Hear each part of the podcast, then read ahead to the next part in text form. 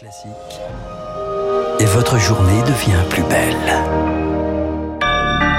6h30, bienvenue, merci d'être à l'écoute de Radio Classique. Voici votre premier journal. La matinale de Radio Classique avec François Geffrier. Et à la une ce matin, Charles Bonner, le virage pro-nucléaire d'Emmanuel Macron. Prudent au début de son quinquennat, le chef de l'État met l'atome au cœur de sa future campagne et annonce la construction de six nouveaux EPR, 8 en option à l'horizon 2050. Reste à savoir les sites retenus, mais l'un d'entre eux se réjouit déjà.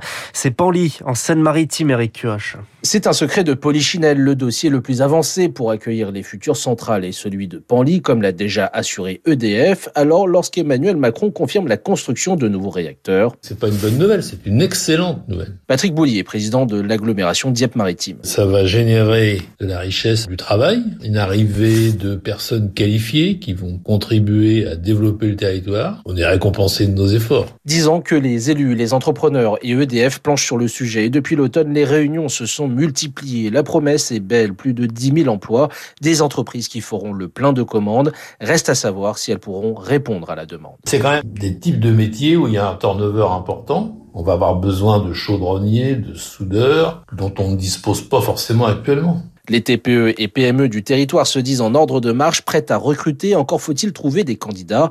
Patrice Gau, président de la commission développement économique pour le futur EPR de Panly. La formation, c'est très important. Là, on s'y prépare euh, d'arrache-pied déjà. Ça va du collège au lycée, du bac pro à l'ingénieur, dans tous les métiers. On a fait déjà beaucoup de travail là-dessus, mais il y en a encore à faire. Hein. Car la principale hantise est de revivre un Flamanville où le chantier a été maintes fois interrompu par manque de main-d'œuvre qualifiée. Eric Kioch du nucléaire, mais également du renouvelable. C'est le cocktail de la transition énergétique. Emmanuel Macron veut plus de solaire, mais freiner l'éolien terrestre pour encourager l'éolien en mer. Un parc qui doit voir le jour prochainement au large de Saint-Nazaire. Le chef de l'État en veut 50 dans les 30 ans à venir. Un objectif réaliste selon Yves Marignac, le porte-parole de l'association Négawatt. Ce qui manque aujourd'hui, c'est un cadre réglementaire approprié et des filières industrielles en, en ordre de marche. Le principal obstacle reste les oppositions locales, en particulier les oppositions de pêcheurs et le retour d'expérience d'autres pays montre que l'implantation d'éoliennes offshore joue un rôle favorable pour la, la ressource en poisson. Et donc, il n'y a aucune raison que la France, compte tenu de son potentiel géographique, reste à la traîne vis-à-vis de ces énergies qui aujourd'hui sont les plus dynamiques dans le monde. Autant de projets qui seront menés en cas de réélection en avril prochain. Emmanuel Macron n'est pas encore candidat mais continue d'engranger des soutiens après Eric Woerth autour de Natacha Bouchard, la maire de Calais et proche de Nicolas Sarkozy. Un nouveau soutien qui met des bâtons dans les roues de Valérie Pécresse. La candidate de droite organise son grand meeting ce dimanche. C'est au Zénith de Paris. 7000 personnes sont attendues. Meeting dans un contexte compliqué. Il y a donc les défections, mais aussi les critiques de Rachida Dati qui qualifie Patrick Stefanini, le directeur de campagne de Valérie Pécresse, de loser. Et c'est sans compter les propos sévères. Nicolas Sarkozy rapporté dans la presse.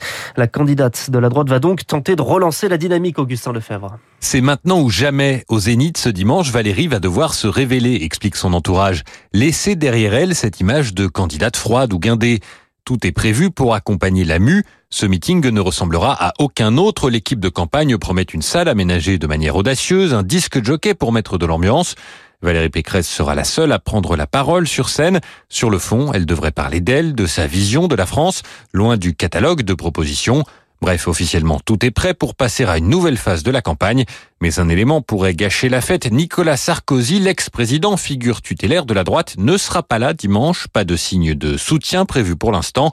Alors Valérie Pécresse va le voir aujourd'hui en espérant un rapprochement.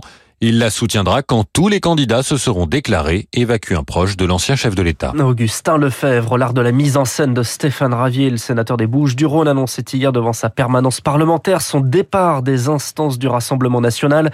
En cause le parrainage d'une élue locale marseillaise à Éric Zemmour, un candidat que Stéphane Ravier lui-même pourrait aussi rejoindre dans les prochains jours. Il est 6h34. La préfecture de Paris interdit les convois de la liberté, mais cela ne semble pas les décourager. Ils sont en route pour la capitale. De nouveaux départs ce matin en ce moment de Calais, puis de Lille, en passant par Arras, Amiens et Beauvais. Si la forme est inspirée du blocage de la capitale canadienne, Ottawa, le but est différent pour Maria Cloarec. Elle est infirmière non vaccinée et donc suspendue. Elle est partie de Briançon. Elle ne veut pas désorganiser, mais seulement être entendue. Nous n'avons aucunement l'intention de bloquer quoi que ce soit ou de rentrer dans la capitale, du moins pour Convoy France. Euh, nous souhaitons faire un pique-nique sur le samedi. C'est une démonstration de force pacifique et nous aimerions bien rencontrer nos élus pour débattre. Bien sûr, il y a une pandémie, il a fallu prendre des mesures.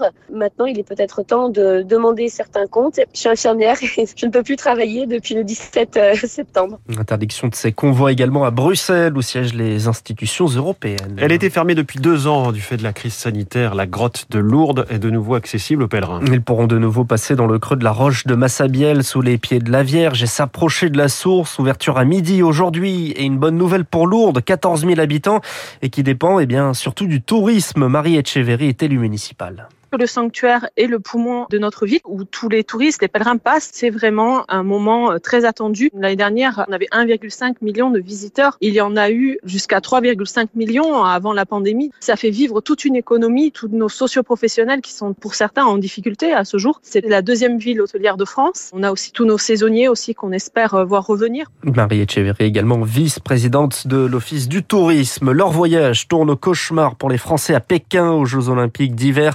Tessa Worley termine 19e du Super G. C'est la Suissesse Lara Goudberami qui l'emporte. Tessa Worley qui a annoncé participer à ses derniers Jeux Olympiques. Et puis on termine avec du football et la Coupe de France. Et Nantes, vainqueur 2-0 de Bastia hier, est le dernier qualifié pour les demi-finales. Merci, c'était le journal de 6h30 de Charles Bonner. Prochain point à 7